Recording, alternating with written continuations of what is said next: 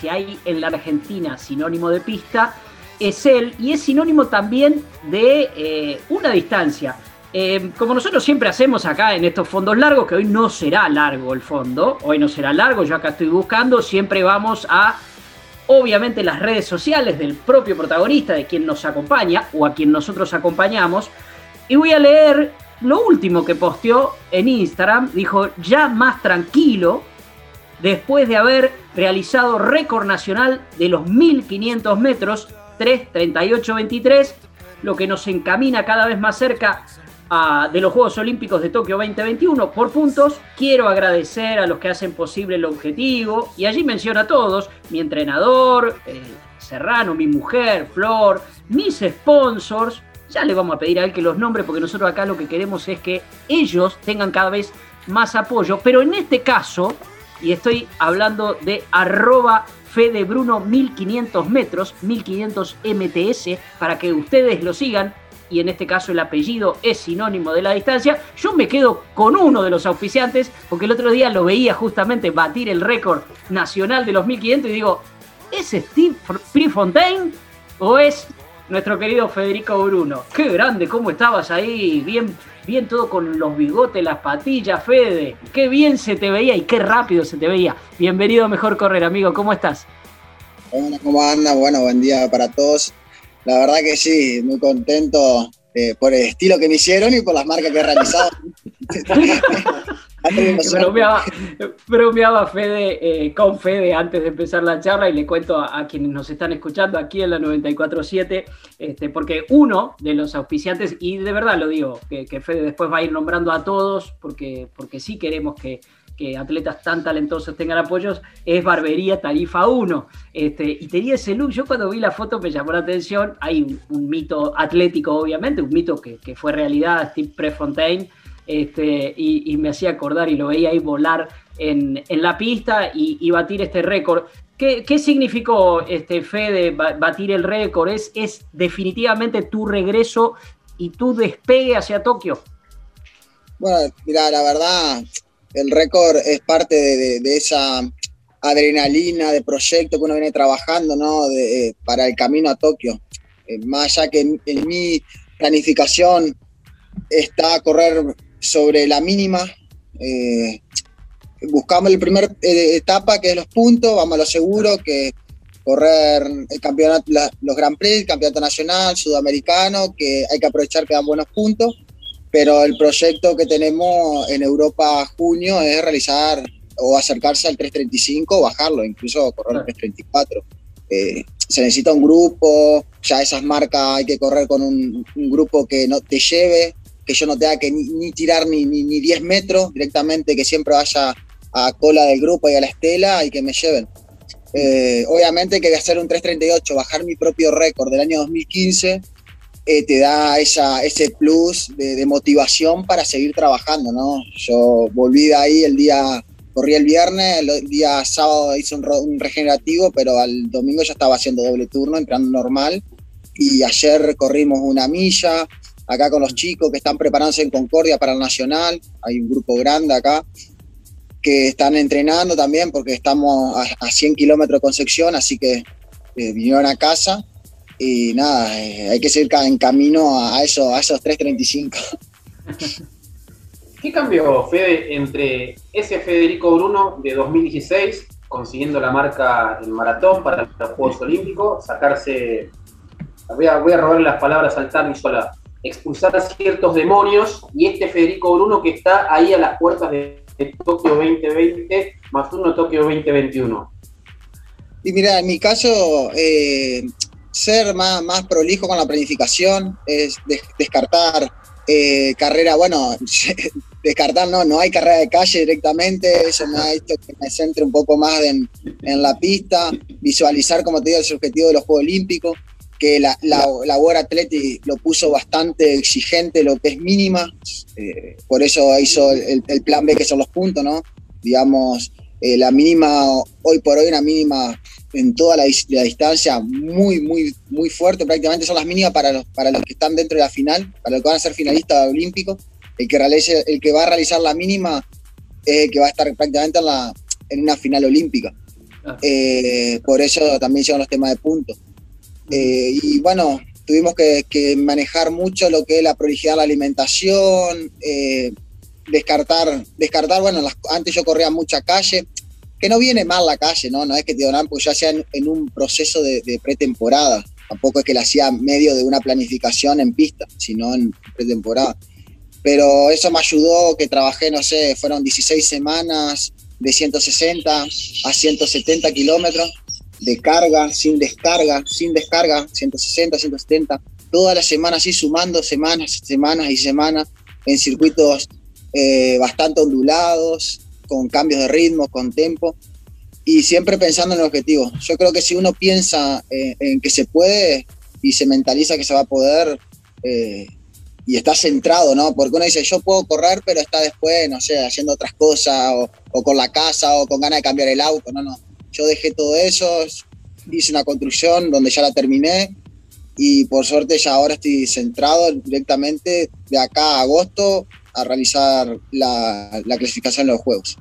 Eh, decís de acá a agosto y antes nos respondías eh, en junio tenés previsto algo en Europa. ¿Ya está armado todo eso, Fede? ¿Falta algo? ¿Necesitas apoyo? ¿Cómo, ¿Cómo está esa situación de aquí a junio, digamos, donde justamente tu objetivo es, decías, de 3.38, obviamente ir a, correr en 3.35 e incluso menos. Este, ¿cómo, ¿Cómo está esa planificación? Eh, ¿Cuánto ya está definido de eso para junio? Bueno, mira, mi planificación ahora viene el Campeonato Nacional, después voy a Cachi, que está aprobado por el ENAR, eh, para bajar una semana antes del Campeonato Sudamericano, que se realiza en Buenos Aires el 14 de, mayo, y después el Sudamericano está pedido ya, no sé si está, pero yo creo que ya estará aprobado, yo sé que está pedido la planificación para, lo, para España, pedido al ENAR, ¿no? Al ENAR ya está pedido, para ir a partir de después del sudamericano, debe ser sobre el 20 de mayo al 31 de junio. El 31 de junio es cuando cierra eh, la posibilidad de estar en los Juegos. Y de ahí se va a decidir quién sigue en Europa, qué se va a hacer. Eh, si ya están en Europa, yo creo que los que van a los Juegos se van a quedar por ahí y los que no clasificaron volverán a la Argentina, ¿no? Pero ya está pedido todo eso y, y creería que debe estar aprobado. Yo creo que está aprobado por el ENAR. Fede, hablaste de pedidos, ¿no? De pedidos y de esperar una respuesta. ¿Qué tan estresante es esa espera, esa demora en tener el sí o el no? Mira, yo esto lo, manda Leo Malgor, que es el jefe del área. Eh, nos pregunta a nosotros eh, en octubre, estamos hablando casi 10, 10 o 9 meses antes, cómo va a ser el, año, qué, pedido hay que pedir, dónde van a entrenar, dónde van a competir y, y él lo, eleva, lo eleva a Lenar, ¿no? Después Lenar lo analiza a medida de los resultados que, se va dando. Eh, en, ese, en esos meses, cómo va evolucionando el atleta y, se va aprobando. Eh, ya después lo, lo aprueba Lenar, creo que lo aprobará, no sé, faltando, ahí ya no tengo ni idea, un mes antes o, dos meses antes, o cómo va la evolución del atleta, y también por los resultados de otros años, ¿no? Si uno es campeón panamericano, medallista panamericano, tiene un plus. Si es medallista sudamericano, tiene un plus un poquito menos. Y si es medallista mundial, obviamente que tiene mucho más proyectos aprobados, lógico.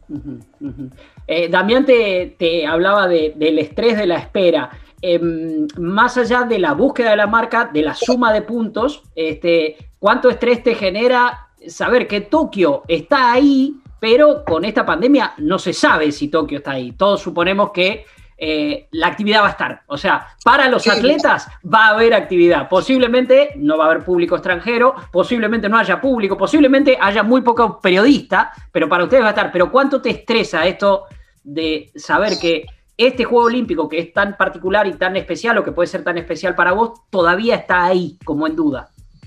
Mira, a mí no me estresa nada directamente porque eh, eh, no mire la, no sé de mirar muchas noticias, esas cosas como te dije, me centro mucho en, mi planificación y, cuando me dicen, che, los juegos, viste que no va público, no tengo ni idea, le digo yo, yo estoy preparando los Juegos Olímpicos y que, no, me quiero ni enterar. Directamente yo quiero, eh, esta motivación de los Juegos me está yendo a mejorar a mí, entonces, si a mí mañana me dicen, se suspenden los Juegos, capaz moralmente yo caigo, es como que, es como el para qué estoy, ¿entendés? Entonces prefiero ni enterarme ir a Europa y que no me digan nada. Después que me digan, ya no se hacen los juegos, pero que ojalá que no, no. Pero prefiero, porque es mi motivación estar en los, juegos, en una prueba donde, donde chico la mamé, digamos, es la prueba que más me gusta a mí. Mi, mi, mail, mi Insta, es todo 1500, todo 1500. de Rush, Channel Guerrush tengo tatuado su nombre, todo. Entonces, como que es la prueba que me gusta. Hablas ahí justamente de, un referente. ¿Tenés otros referentes que no sean del marroquí? Eh, no, siempre, a ver, siempre lo tuve a él desde, chico. Desde que tengo 14, 13 años lo miraba a él. Cuando ganó en Atenas yo empecé a correr y lo vi a él.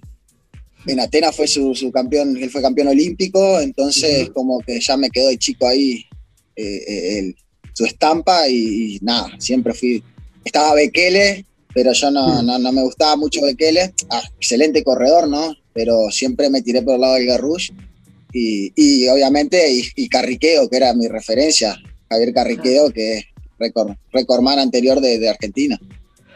Vos sabés que me, encanta esto y, quiero dedicarle un, buen rato a charlar con vos, este, Fede, de, tus orígenes como atleta, porque, qué sé yo, vos decís, el Gerrú lo tengo, lo tengo tatuado y cuando era chico, y cuando fue en Atenas, yo lo vi, digo, normalmente en la Argentina, ¿qué vemos? Miramos a los futbolistas, este, uy, mirá, este futbolista que me queda, vos, un atleta, entonces quiero, quiero dedicarle un, un buen espacio para eso, pero como para cerrar esta primera parte y a partir de algo que que vos dijiste, que tenés el 1500 como lo tenés tatuado, el 1500, y lo tenés en tus redes sociales, te identifica, yo te presentaba como un sinónimo. ¿Qué es el 1500? A ver, nosotros, nuestra audiencia, eh, acá en Mejor Correr, son gente que corre, que le gusta mucho la calle, que corre por una cuestión de salud, que los admira a ustedes. Recuerdo una vez que nos encontramos por acá, por mi barrio, por San Isidro, un día que volaste en la, en la calle, este, en un 10K hermoso ahí, corriendo por mi barrio y, verte volar a vos, llegar yo este, un rato largo después que vos habías llegado. Pero, claro, 1500 es, es una prueba técnica, es muy técnica. Eh, pero, pero, ¿qué es el 1500 para vos? Y mirá, eh, es una, no sé cómo explicártelo, eh, a comparación de la calle, yo digo que, siempre digo, ¿no? El sufrimiento es totalmente distinto, el ritmo obviamente, el, láctico que en la calle no lo vas a sentir, son pruebas del medio fondo, una prueba es, fuera, es, como otro, como otra disciplina, otra disciplina obviamente, pero es nada que ver, nada que ver. Yo corrí un maratón y lo disfruté, una carrera de pista en 1500 no creo que lo disfrute. Cuando llega al último, al toque de claro, llegas al toque de campana, últimos 300 metros y las patas se te inflan por el láctico.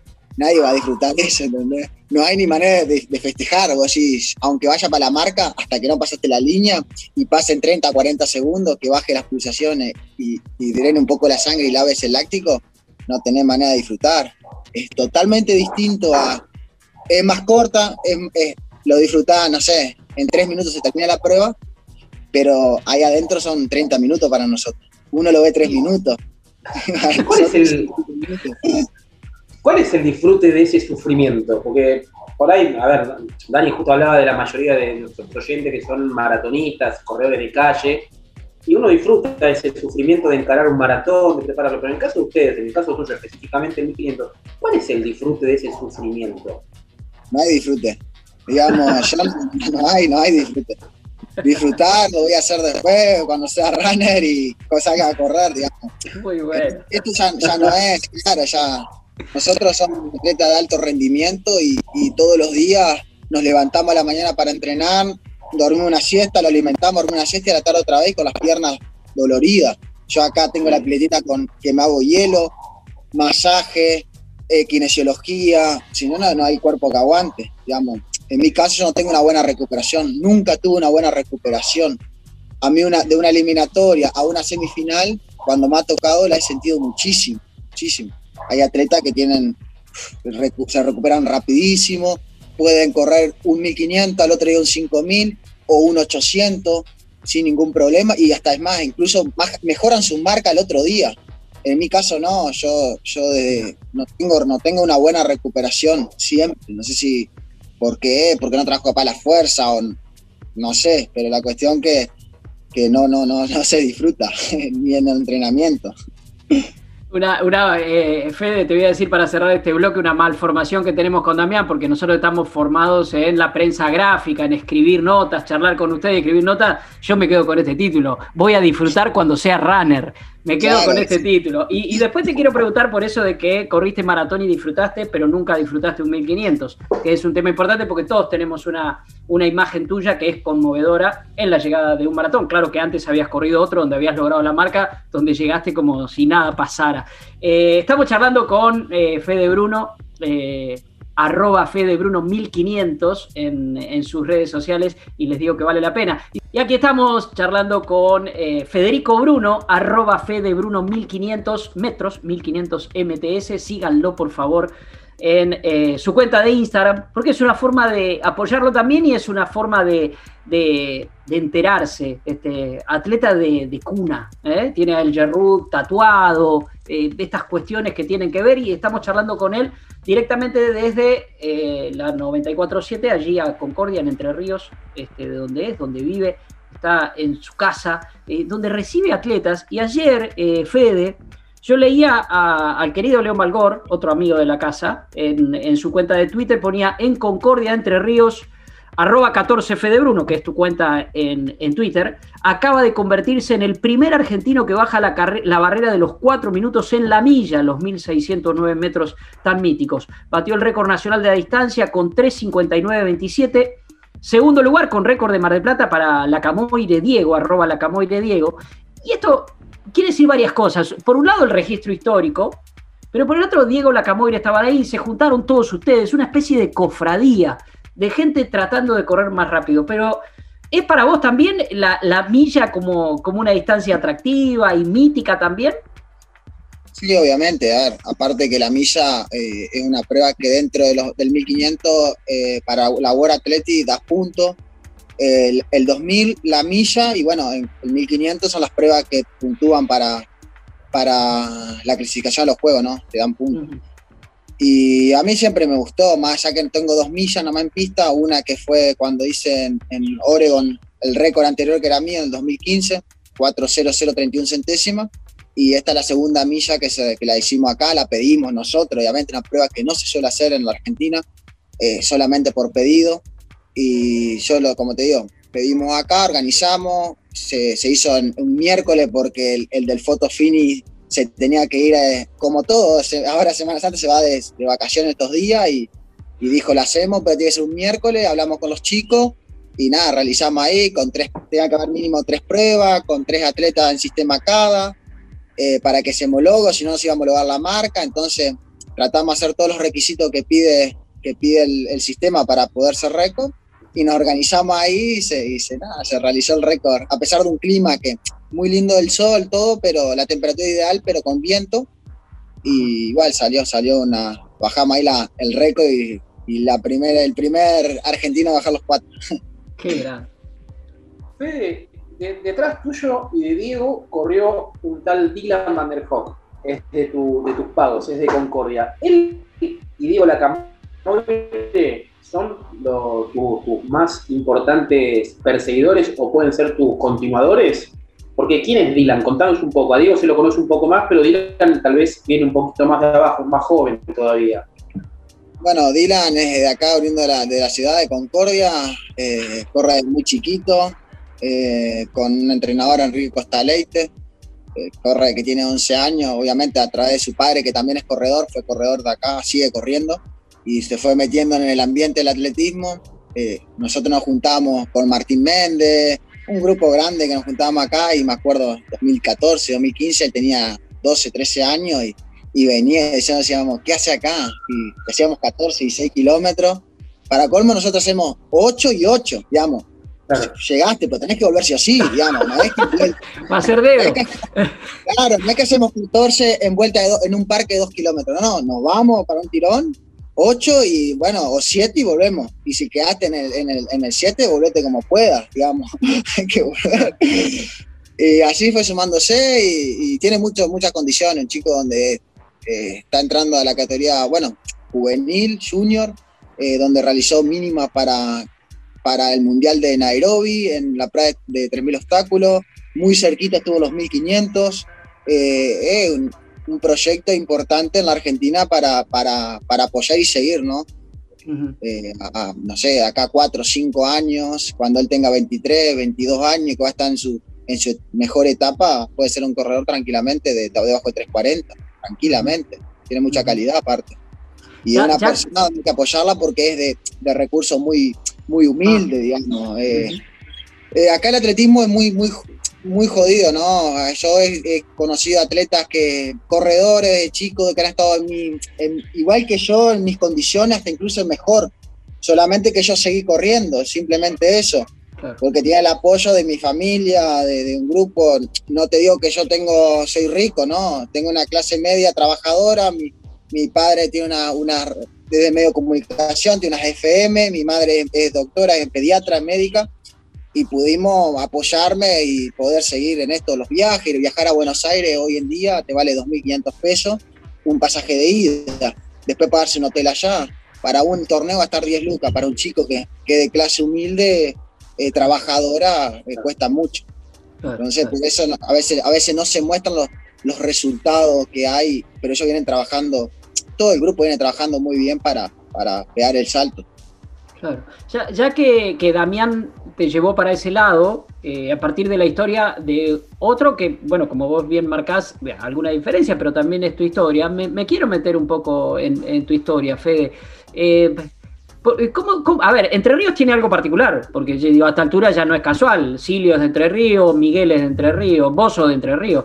Eh, algo tiene con, con el correr. Entre Ríos. Este, ahí tenés distintos pueblos, ¿no? Tenés Nogoyá, tenés este, Concordia, bueno, tenés Concepción, obviamente. Eh, pero, eh, eh, ¿por, qué empezaste vos a correr? Este, ¿cómo, ¿Cómo fue tu comienzo? Acá lo típico es arrancar porque todos soñamos con ganar la cuando son chicos, ¿no? Ganar la maratón de Reyes, que es la maratón de Concordia, muy, muy popular. Entonces, cuando no hay ningún chico, te puedo decir que no hay ningún chico en Concordia que no haya ido a mirar en la línea de Boulevard ahí San Lorenzo puesto a ver, a ver los corredores. Yo era chico y veía a mi, mi padre se anotaba como todo. En el momento de enero todos son runners, todos son corredores, aunque no prepararon nunca eh, para Reyes, todos son atletas y eh, y nada, y ahí así se comienza acá en lo que es Concordia, ¿no? Eh, y bueno, Entre Ríos tiene, como decía, Antonio, es un montón, Antonio Sirio, Trevi Gutiérrez, ah. Luis Miguel. Luis Miguel arrancó en un pueblo a 60 kilómetros acá que no tiene nada, ¿entendés? Y hace, hace en el 80 peor todavía, arrocera, no había nada, nada, nada. Y, y mirá lo que era, una, bestia, una bestia humana, eh, de lo mejor del mundo eh, en, ese, en ese momento, y saliendo de un pueblo que tiene, no sé cuántos habitantes, tendrá 20.000 habitantes, que no sé, nada. Y en ese momento menos. Sí, sí. Es increíble, Entre Ríos, eso es lo que siempre hablamos nosotros pero Río, Concordia en sí tenemos la motivación de un evento importante que se hace 45 ediciones, que es la Maratón de Reyes, y como te digo, de chico uno siempre quiere ser un corredor para ganar ese, ese evento.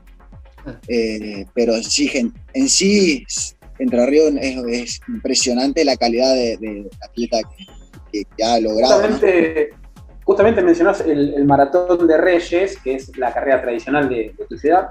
¿Recuerdas ese primer triunfo. Sí, sí, sí, sí. Fue eh, en 2014. Fue 2014. 2014, eh, bueno, en enero de 2014, eso sí siempre. Eh, una alegría, yo tenía 20, 21 años, 20 años, y, el primer, más allá que venía de ganar otros eventos importantes, yo en el 2012 gano la, la, Nike, y al mes era, era el Maratón de Reyes y me fui a España. Digamos, yo ese año estaba también para, para ganar 2013 sería, porque después en enero ya se pasa, en el 2012 en enero ya pasaba 2013, estaba para, para ganarla, pero decidí ir a, ir a Europa. Fue mi primer comienzo que voy a España, con, en Zaragoza, con una entrenadora ahí, bueno, y no corrí lo que es Reyes. En 2014 eh, fue mi primera vez que ganó Reyes y va, la emoción acá de la gente es como que ahí me empezaron a conocer. Yo puedo ser campeón olímpico, pero si no gana la maratón de Reyes, acá, acá es como que, ah, no, pero no gana Reyes, te dicen. Así. Entonces, vos podés ser allá siempre finalista olímpico, todo, pero si, si no ganara Maratón de Reyes, como que para, el, para acá la, ciudad es como que. ¿Y por qué no gana Reyes si es el mejor? Te dice. Si es el mejor de Sudamérica, ¿por qué no puedan Reyes? Qué grande, qué grande. Eh, eh, Fede, nos contabas este, que, bueno, es, es, difícil la, la, el atletismo como carrera. No, no, estoy hablando de correr, sino como, como carrera profesional. Este, ¿Cómo hiciste vos para seguir? ¿En algún momento dudaste en seguir o, siempre tuviste el, objetivo claro? Y, si no lo tuviste, bueno, ¿cómo hiciste para, para mantenerte hasta hoy? No, yo siempre tuve claro porque, a ver, yo digo que eh, uno es bueno, es bueno eh, eh, en lo que se le hace fácil, ¿no? Si a vos se te hace fácil, tenés que seguir. A mí la escuela, el estudio, obviamente siempre mis familias, mis primos, todos son de la parte de la medicina, Ah. casi todos mis tíos, todos son, son mis primos, son de la medicina y, y yo sabía que a mí no me iba a dar, no sé si no me iba a dar la cabeza, ¿no? Porque no hay que tampoco subestimarse, pero eh, no era lo mío el estudio. Me, costaba mucho en el, colegio, muchísimo. Yo era el típico, me llevaba seis, seis, siete materias, así. Y no era porque no, no, no, me gustaba estudiar, no me gustaba estudiar. Entonces, eh, mi mamá me decía siempre como que vos tenés que, si vos sos bueno en eso, tenés que seguir en eso, como que tenés que seguir en, el, en, el, en lo tuyo. Y yo decía, no, pues yo quiero ir a una universidad en Estados Unidos, pero no sé, ni, no puedo ni, ni, ni, estudiar una universidad en español, vivía en esta universidad de Estados Unidos, y yo estaba así. Y mi vieja decía, si vos sos bueno, te van a tomar igual, me decían, vos tenés que, vos tenés que tratar de correr lo más fuerte posible, porque si vos corres fuerte, te va a poder llegar lejos. Es como que, no es que no me decía que no estudie, pero hacer lo que vos haces bien, que es correr ya con 15, 16 años, yo ya tenía récord sudamericano de, de, la 347 con 16 años, 340 eh, con 18 años, entonces, diciendo, eh, es cuando tenía que encaminarme o corro estudio, dije, no, me dedico a correr 100% eh, y después que el destino vea lo que pase. Es muy duro, es muy duro si uno tiene el día, de mañana a los 33, 34, 40 años, ahora ya queda me voy a retirar, pero poner a los a los treinta y pico largo, treinta y largo años, eh, qué hace de la vida, porque este país no es, no es algo que vos te quedás jubilado con una beca o, como, no sé, como en otros países, capaz está hecho. En Europa está hecho con tu departamento, tu auto, tu, tu dos departamentos para rentarlo, alquilarlo. Acá no, acá es a, pulmón. Vos, vos sos un atleta a tiempo completo, doble turno, mencionabas todo eso, que te cuesta recuperarte. Ahora, sin hablar de números, pero ¿cómo sostenés tu economía? Eh, ¿A través de cuántos sponsors? ¿Quién colabora con vos? Porque el día a día hay que bancarlo, los viajes. Sí, mira, yo tengo el apoyo del 2011, de, que es muy importante, a pesar que no es mucho, de Lenar, de, la Nación. estamos hablando de que, a ver, mi beca juntando secretaría de Lenar son 30 mil pesos, 18, 17 y medio y 13 mil pesos. Eso es lo que yo cuento, que son cada 12 meses tenés que como ratificar tu preparación física en un campeonato sudamericano, ganar medalla, de sudamericano hacia arriba, digamos. Bueno, no sirve una medalla en un nacional, es de sudamericano para arriba. Yo desde el 2011 2010 creo que fue, tenía 17 años, bueno, 2011 estuve en los Juegos Panamericanos, entonces yo empezaba a cobrar esa beca y hasta el momento nunca me la, me la han cortado porque siempre tuve logros. Si no ganaba una, una medalla sudamericana, clasificaba un Juego Olímpico. Y si no, ganaba el otro año una medalla sudamericana. Pues eso me, me hizo que durante 10 años, en mi caso, nunca se haya cortado la beca. Y después sponsor de, hoy por hoy yo no tengo, no tengo, no tengo de la ciudad, lo, lo llegué a tener en mi momento, obviamente, hoy por hoy cambia como todo, cambian las elecciones, hay, hay uno que apoya, otro que no, lógico. Eh, y después sponsor privado, que bueno, yo tengo dos sponsors de acá de, la ciudad que del 2016 me están apoyando, eh, ECA Agroindustria y Vermont, que son dos sponsors importantes para mí que nunca me han fallado ni, ni en la misma cuarentena, gente que siempre han estado. Y eso, hace que, eso hace que se, haga más fácil el camino de, de, la preparación y estar más, más tranquilo. Me, sirve para ver, como te digo, me sirve para, para proyectar, estar tranquilo, tener para pagar un masajista, tener para, para viajar, tener para echar hasta el, auto, tener para comer. eh, para pagar las cuentas, los impuestos, como todo. Eh, después, si vos querés crecer eh, en otras cosas, bueno, ya o te va una carrera de calle o, o, vas, te la vas rebuscando. Somos, el corredor se la termina rebuscando, ¿viste? Cuando tenés que, en el caso yo tengo también de Nike, que indumentaria no me hace falta, porque eso, si no, un atleta que está empezando, una zapatilla hoy te vale 20 lucas.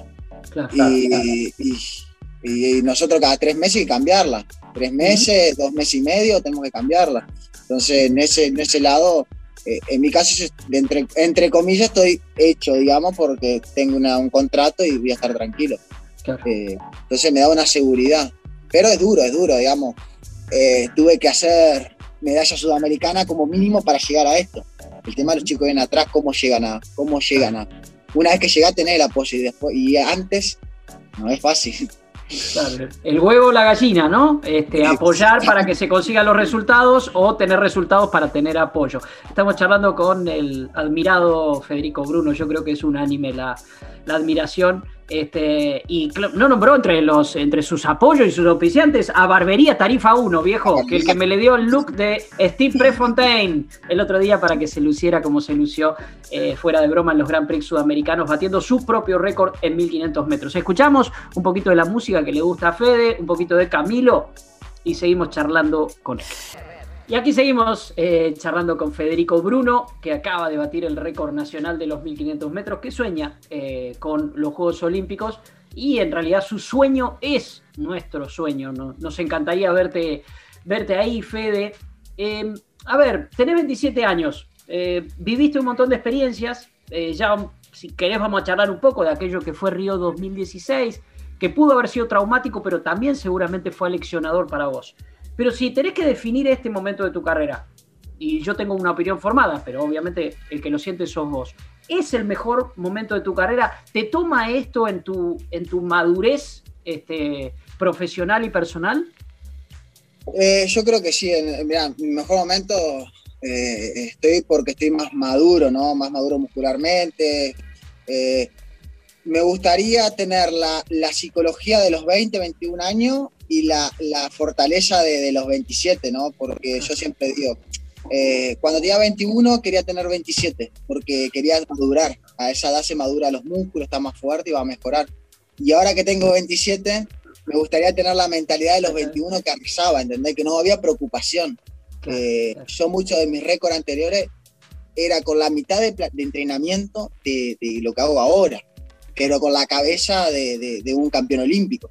Entonces, me gustaría llegar a esa, a esa, cabeza y ahí sí se llega al, camino ¿no? que se está buscando. Hoy físicamente estoy muy, muy fuerte en el mejor momento. No te digo que mentalmente estoy mal, no, no estoy diciendo eso. Eh, falta esa confianza de, de, encarar y estar más seguro y salir un poco de decir, bueno, vamos a pasar 2.23 el 1000 y vamos a intentar correr 3.34, 3.35 y, y, y no seguir con ese miedo de, no, estamos fuertes, no, que lo vamos a llenar de láctico.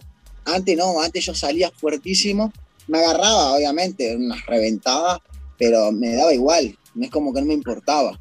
Ahora es como que ya, no, que está la prensa, no, que está la prensa, no, que están los dirigentes, no, que están las becas en juego. Antes no me importaba eso. Es como que una beca me daba igual. No, me, yo quería ser el mejor y mejorar. Después, si me dan la beca, me la dan. Es como que después uno madura y no que hay que pagar las cuentas, no que tengo una, una dos hijas que mandar, es todo un tema. ¿eh? Eso te digo, pero sí, estoy, sin duda lo estoy demostrando con resultados, ¿no? Estoy en el mejor momento de, de mi carrera deportiva aquella llegada de Río, de lateral, de costado, que fue tan simbólica y generó tanto ruido interno, ¿qué, le diría hoy este Federico Bruno maduro de 27 años a ese Federico Bruno que estaba a punto de buscar la marca y luego de correr? Yo en el momento de hace cuatro años, tres, cinco años atrás, pues ya casi cinco años, ¿no? Eh, con la situación, como estaba todo, y si hay otro, otro atleta y con los índices le digo, prepara un maratón y correlo y andate a los juegos y hacerte conocido y tenés tiempo para, te vas a recuperar en un mes, dos meses, como pasó, yo, yo siempre lo decía y siempre, cuando decía, no, que la velocidad la va a perder, no se pierde eso, no se pierde, eso sigue, los mejores, Mofara, los mejores después del maratón, han formado una base increíble, una base, y, y vos mirás de muchos atletas, muchos que han preparado el maratón, han bajado toda su marca en pista, porque realmente empiezan a entrenar como la preparación del maratón es buena para todos. Yo soy una persona que entreno con 160, 170 semanales y cualquiera va a decir, pero si vos haces 1500, ¿para qué se haces tanto kilómetro? Pero la base que te da los kilometrajes único, que la fortaleza muscular y respiratoria eh, es algo único. Entonces, yo en las circunstancias haría lo mismo, haría lo mismo. Si, si me dan, haría lo mismo, tal cual igual. Porque eh, a un Juego Olímpico, yo no puedo decir, no, el maratón. A mí el maratón me hizo llegar a los primeros Juegos Olímpicos. Entonces, no salió todo igual. si me salía mal, si no clasificaba los juegos y hacía el maratón, y bueno, iba a decir, capaz te decía otra cosa, no, ¿para qué? Pero yo estaba segurísimo, segurísimo, es lo que te decía hace un rato, a los 21 años, 22 años que yo hice la marca para los juegos, la fortaleza mental que tenía, yo me, mira, lo hago y, y lo hago, y las críticas como que me entraban por una oreja y me salía por la otra, era como que... No, no, no me, no, no pasaba nada. Yo me nublaba y entrenaba y chao, y queda, yo voy a llegar y voy a llegar y voy a llegar. Y puede ser 20 que me decían, no, pero está difícil, no, porque un maratón, tu debut, puedo salir a correr un maratón. Y yo decía, pero si el ritmo de 3.12, es una puta mierda, así, así, ese es como que es un ritmo fácil. Y así, ese, esa mentalidad, vos te autoconvencés y cuando vas a correr, aunque 3.12 o 3.10 duro, es un ritmo que a medida de los kilómetros se te hace fuerte, se te hace puta, esto es duro, vos estás tan convencido mentalmente, tan convencido, que se te hace fácil.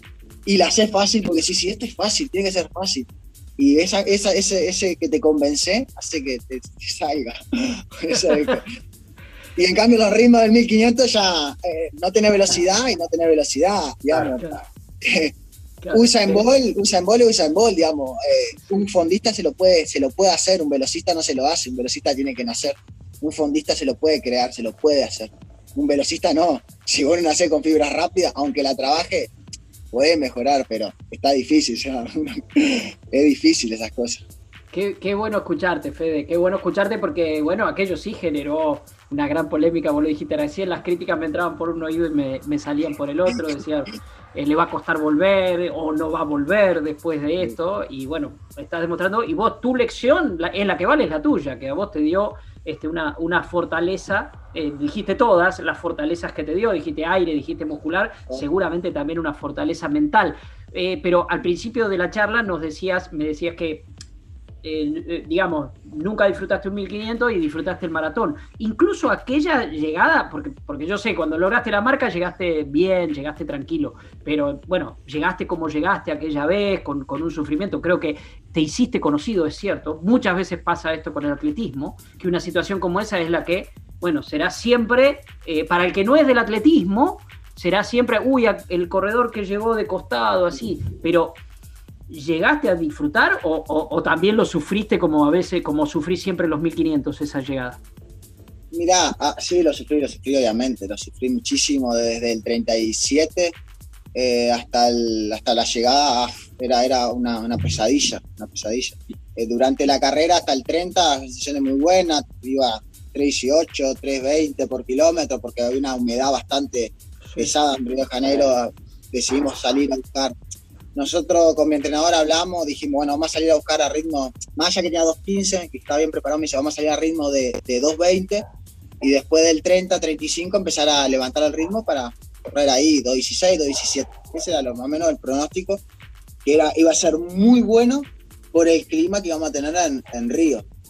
Eh, que tuvimos, ¿no? Que íbamos a tener, ¿no? Que tuvimos ahí en Río y bueno, en el 30 ya sentí el primer tirón en el isquio y eso me hizo ahí conocí el sufrimiento en maratón. Ahí fue. El 30 fue el primer tirón, pero lo llevé, lo llevé como que. Pero a partir del 37 era, era un calambre tras otro y ahí fue horrible, horrible, horrible. Y yo no iba a abandonar en un juego limpio, como no, se puede abandonar un juego limpio. Eso no es. ¿Sabes la gente en un juego limpio? ¿Sabes cuántos se, se mueren por llegar a un juego olímpico y yo darme el gusto de abandonar? Ah, loco, ¿no? Imposible, un gusano me iba a tirar en el piso y iba a llegar. ¿Esa fue la, carrera que más sufriste en toda tu historia, Fede? ¿O hubo otras? ¿Algún 1500? Hablaste del sufrimiento, pero acá el sufrimiento físico, digo. No, porque sufrí mucho porque es algo fisiológico, algo que no lo podía manejar, No, no es algo que yo bajaba el ritmo, me oxigenaba el músculo y volví a levantar. No, no, es algo que no había ni aunque me acostaba en la cama después de la noche y seguía con calambre. El magnesio bajísimo estaba. Eh, fue una locura, locura de no tener experiencia en suplementación, nada de suplementación. Yo preparé, digamos, un juego olímpico sin un hidratante, sin nada, nada, a agua nomás. Ignorante totalmente en ese tema. Y claro, acostumbrado a correr 10 kilómetros en calle, abajo de 3 minutos, dije, nada, que si son ritmos que no te desgastan. Pero a medida que pasaste las dos horas, cuando superaste las dos horas, su cuerpo empieza a quedar vacío totalmente. Y no, es, algo, el sufrimiento ese fue horrible, horrible, horrible, horrible, porque vos querés avanzar, querés llegar como un corredor, como nosotros nos preparamos para llegar con los brazos levantados, listo, con una bandera, bien, como un atleta, y tener que llegar así, ah, era la manera, era la manera que podía llegar. Era horrible, fue horrible, fue horrible, horrible, horrible, porque algo que no podés manejar. Ahí la cabeza ya no existe. Ahí lo que te decía, aunque seas fuerte mentalmente, ya no manejás eso. Aunque si no me quiero calambrar y ¡pum! calambre. Es increíble. Ah, pocas cosas más traicioneras que esa. Pero bueno, ya lo definiste, lo contaste de una manera espectacular y profunda. Mencionaste hace un rato Oregon, aquella experiencia que tuviste en Oregon. Me acuerdo de nosotros acá siguiéndote, buscando tus resultados, viéndote en un lugar mítico para, para el atletismo. ¿Cómo, ¿Cómo, recordás hoy aquella experiencia, estar con los grandes, de, de, de estar ahí codo a codo con ellos? Para, mí, para mí fue una de las mejores, de vivir ahí, estando con, con, bueno, McLuffy en ese momento, que era el último campeón olímpico del 2012, poder compartir entrenamiento con él, una persona muy simple, muy humilde. Yo la última semana entrené con él, digamos, los últimos estímulos lo hice a la, a la par, a la par de él. Y él que hablaba un poco ahí español, no, no podía manejar porque entrenaba en Barcelona, entonces manejaba un poco el español y eso me ayudó ahí, muy buen compañero, muy buen compañero y y nada, esa experiencia, verlo a Mofara, todo, a todos los, los pro que había, pro ahí, zarpado. La verdad que eso me dio una motivación de, yo después, es lo que decía, capaz no estaba tan fuerte físicamente, pero estar ahí me hizo fuerte mentalmente, que se puede, eh, yo soy igual que ellos, eh, es como que vos te, cuando te meten ahí con los tiburones, vos te sentís un tiburón, aunque sea un pescadito te vas a sentir un tiburón, es así, te, estás sintiendo con los grandes y vos ves que entras con ellos y, eso te va a llevar a ser un, ser un tiburón más. Eh, y eso me, fortaleció mucho. Yo después, cuando vine de, de Eugene ahí, de Oregon, fui a España y hice el récord nacional de, los 1500 en Barcelona y hice buenas, buenas competencias. Y no estaba, yo ahora pensando en los entrenamientos, estaba tan fuerte no era una bestia entrenando. Es casi la mitad de lo que hacía ahora, pero la cabeza era fuertísima, fuertísimo, fuertísimo, porque te rozás con esa gente que te hace fuerte. Te pasa la energía. ¿Qué? Hablaste de, hablaste de energía de, los competidores, pero ¿qué tiene ese estadio que justamente este fin de semana se, se estrena oficialmente, se reestrena porque lo, reconstruyeron, el Howard Field. ¿Qué tiene de mítico ese estadio? ¿Qué, qué, sentiste? Wow, ahí, bueno, quien no miró la película de Prefontaine, ¿no? Yo vivía todo eso en la época del 70, el, cómo está todo igual, porque mantienen todo el mismo, la misma estructura de, arquitectura, ¿no? Eh, hasta, hasta los mismos jueces con el saco, con el saquito, todo igual que la época del 70. Eh, no, una emoción, una emoción, estar ahí, es como que una Diana estar con los, como te digo, me emocionó más estar ahí eh, porque yo compartí, viví en el mismo hotel, me levantaba a comer y estaba con ellos que estar en un Juego Olímpico. En un Juego Olímpico es una villa muy grande, amplio, no te rozás todo el tiempo con... Te rozás con muchos atletas de diversas pruebas, pero no te lo ves a mofar todos los días, porque ellos están afuera de la villa, yo ahí me lo veía todos los días. Me levantaba en el edificio, apretaba el ascensor y capaz, abría el ascensor y estaban, no sé, Salazar, Mofara, Galan Rap. Y me subía al ascensor y yo quedaba ahí, quietito en el medio, ¿viste? Ahí como diciendo, todo el tiempo, ¿entendés? Me pasó en, los Juegos Olímpicos con, con los de Bachi, Nobili y todo lo. Me pasó también es, con Luisito, con Luisito Molina una vez. Pedimos el ascensor, pum, abre el ascensor, entra, los, los, todos los de básquet estábamos, y nosotros en el medio ahí con, los, con todos los pros. y con Luisito nos miramos, mirá esto, ¿qué hacemos acá? ¿Qué pasó?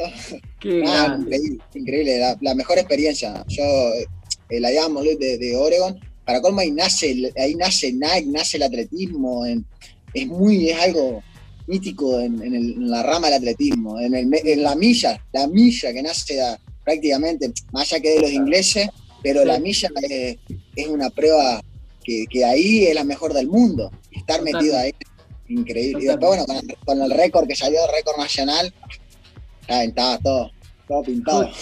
Justamente, a, a, acaba de, de, dar el mejor cierre Damián Fede, porque hablando de la mítica milla, esa que en estas horas, en estos días, él batió el récord y, y, y, se ha convertido en el primer argentino en correrla por, por debajo de los cuatro minutos. Fede, es un placer. Eh, consideramos esta charla como solo la primera vuelta. Ojalá sí. que, que, la próxima vuelta eh, sea con vos clasificado a los Juegos Olímpicos este, o batiendo algún récord. Sabemos de, de tu espíritu, sabemos todo lo que has aprendido. Por eso te decía, yo sentía una opinión formada de verte, y, pero uno lo dice de afuera, de, de, de sentirte y de verte en, en tu mejor momento, en la, en, la, en la, madurez. Y la verdad que es, nos, pone, nos pone orgullosos. Y sabes que contás con, mejor correr para, para lo que necesites. Así que muchísimas gracias por estas vueltas a la pista que para nosotros no fueron un sufrimiento, sino todo lo contrario. Bueno, por favor, muchísimas gracias a todos ustedes por, por estar siempre, difundir el, atletismo, ser lo que aman al runner, todos ustedes. Y nada, muchísimas gracias seguiremos ahí haciendo, si se puede, otra. otra eh, ojalá, ojalá eh, estemos ahí en, en, Tokio. Qué grande. Dami, yo me voy a quedar con este título, voy a disfrutar cuando sea runner. Ahí sí va a correr con nosotros. ¿Eh? Va a venir a la calle de nuevo a decir, uy, acá estoy, acá estamos corriendo con Fede Bruno, por, por lo menos la largada, después no lo alcanzamos más. En la largada.